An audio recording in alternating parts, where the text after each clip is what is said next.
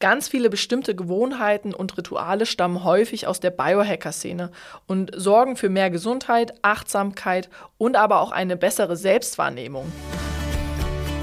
Hallo und herzlich willkommen zum Vita Moment Podcast, dein Podcast für Ernährung, Gesundheit und Wohlbefinden. Hier ist heute Caro für euch. Susanne und ich haben bereits letzte Folge über den Vorteil von Gewohnheiten gesprochen und wie ihr neue Gewohnheiten in euren Alltag integrieren könnt. Dass wir dafür ein bestimmtes Zeitfenster benötigen, eine Menge Geduld und eine positive Motivation dafür vorhanden sein muss, haben wir bereits besprochen.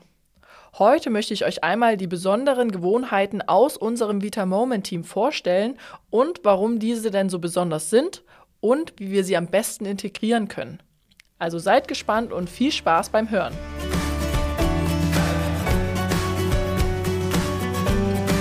Es gibt ja bekanntlich sehr viele unterschiedliche Gewohnheiten und Routinen und das Erlernen fällt uns bei manchen leichter als bei anderen. Um euch Inspiration für spannende Gewohnheiten zu geben, habe ich mich einmal in unserem Vita Moment Team umgehört und einiges für euch erfahren dürfen. Wir starten am besten mit Gewohnheiten für die Küche. Und da fand ich es sehr, sehr spannend, dass einige unserer Mitarbeiter ihre Beeren, Tomaten, Salat und eigentlich jegliches Gemüse mit Essigessenz abspülen. Dafür geben sie ein paar Tropfen mit in die Schale mit Wasser gemeinsam und lassen dann das Gemüse und Obst darin liegen. Der Hintergrund dessen ist, dass Essig eine antibakterielle Wirkung hat. Dadurch können Bakterien und ein Großteil der Pestizide entfernt werden und das Obst und Gemüse kann dadurch mit Schale verzehrt werden und wir müssen uns keine Gedanken über chemische Rückstände oder anderes machen. Eine Gewohnheit zum Thema Bewegung am Arbeitsplatz ist das Walking Pad. Das bedeutet, dass ihr euren Schreibtisch nach oben fahrt und während der Arbeit auf dem Walking Pad gehen könnt. Dadurch habt ihr nicht nur regelmäßige Bewegung und eine Vielzahl an Schritten, sondern ihr könnt auch das schlechte Wetter überspielen, indem ihr halt auf dem Walking Pad lauft oder währenddessen am Computer arbeitet, dabei einen Podcast hört oder aber auch telefonieren. Damit könnt ihr nicht nur bei gutem Wetter auf eure 10.000 Schritte kommen, sondern auch bei schlechtem Wetter und während der Arbeitszeit. Ganz viele bestimmte Gewohnheiten und Rituale stammen häufig aus der Biohacker-Szene und sorgen für mehr Gesundheit, Achtsamkeit und aber auch eine bessere Selbstwahrnehmung. Ein Beispiel dafür ist das kalte Duschen. Denn wenn man geduscht hat und dann abschließend nochmal kalt nachduscht, hat das viele positive Vorteile und Wirkungsweisen. Also zum einen stärkt es das Immunsystem, es verbessert unsere Zellerneuerung und es gibt auch schöne Haut und fördert zusätzlich die Regenerationsfähigkeit. Auf psychologischer Ebene fühlen wir uns danach wie neugeboren. Es stärkt unsere Willenskraft und es werden auch Glückshormone und Botenstoffe ausgeschüttet, die auf unser Belohnungszentrum wirken. Dadurch ist es auch ein mentales Training. Es fördert unsere Konzentration und wie gesagt, es gibt ein super gutes Gefühl. Eine weitere Gewohnheit aus der Biohacker-Szene ist die Schlafhygiene.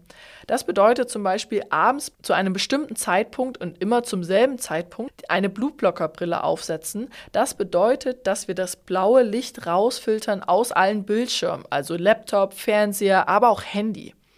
Was in unserem Team auch vertreten ist, ist die Sicherung des Schlafzimmers rauszunehmen. Das Ausschalten der Stromzufuhr im Schlafzimmer hat eben auch seinen Grund, denn jegliche Art von Elektrizität hat eine Spannung, die sich aufgrund der elektrischen Ladung auf unsere Zellen und somit auf unseren Körper auswirken kann. Und es ist auch wissenschaftlich nachgewiesen, dass eben der heutzutage herrschende Elektrosmog eine negative Auswirkung auf uns hat und uns dabei wortwörtlich unter Spannung setzt und auch dort bleibt. Das Ziel während des Schlafens ist die bestmögliche Regeneration vom Tag davor.